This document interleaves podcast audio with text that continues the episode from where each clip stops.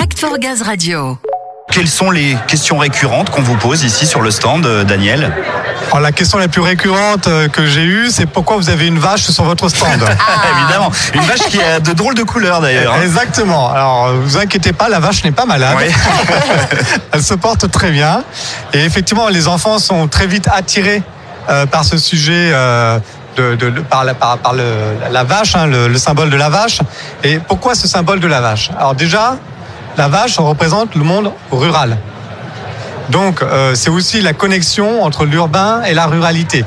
Parce qu'on voit bien qu'il y a une déconnexion parfois entre la perception qu'on peut avoir du monde agricole et, euh, et le monde euh, finalement euh, urbain qui demande pourtant, plus, pourtant de plus en plus de verre, d'écologie euh, et voilà, et de produits bio.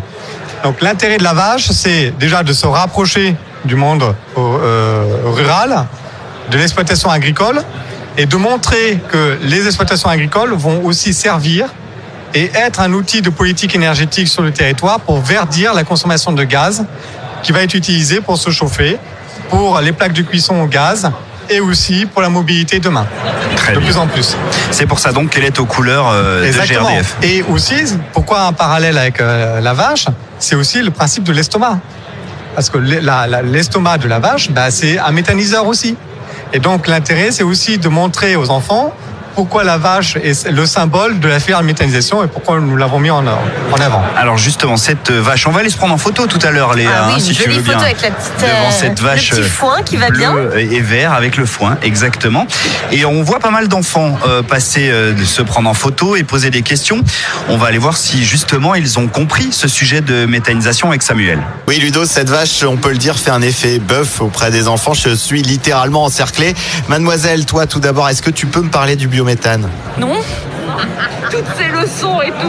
Bah si, j'en ai entendu parler, mais j'ai pas de réponse euh, à dire. Bon, j'insiste pas. Bonjour, tu t'appelles comment, toi Anna, Anna, t'es toute petite, t'es à croquer. Est-ce que t'as déjà entendu parler du biométhane, toi non, À ton avis, ça vient d'où des voitures. Presque. On en trouve dans certaines qui roulent au biométhane. Et est-ce que ta sœur, Elsa, parce que oui, Ludo, je suis avec Anna et Elsa, des neiges, je ne sais pas, mais en tout cas, Elsa et Anna, est-ce qu'Elsa, elle en sait plus Non. Enfin oui, le gaz euh, des pots de banane et des pots de pommes de terre. tout ça. On se rapproche. Arnaud, est-ce que toi, tu as déjà entendu parler du biométhane avant de venir ici Euh, si, mais euh, c'est pour euh, les plaques chauffantes, le gaz. Bon, et le gaz vert, tu penses qu'il vient d'où Je sais pas.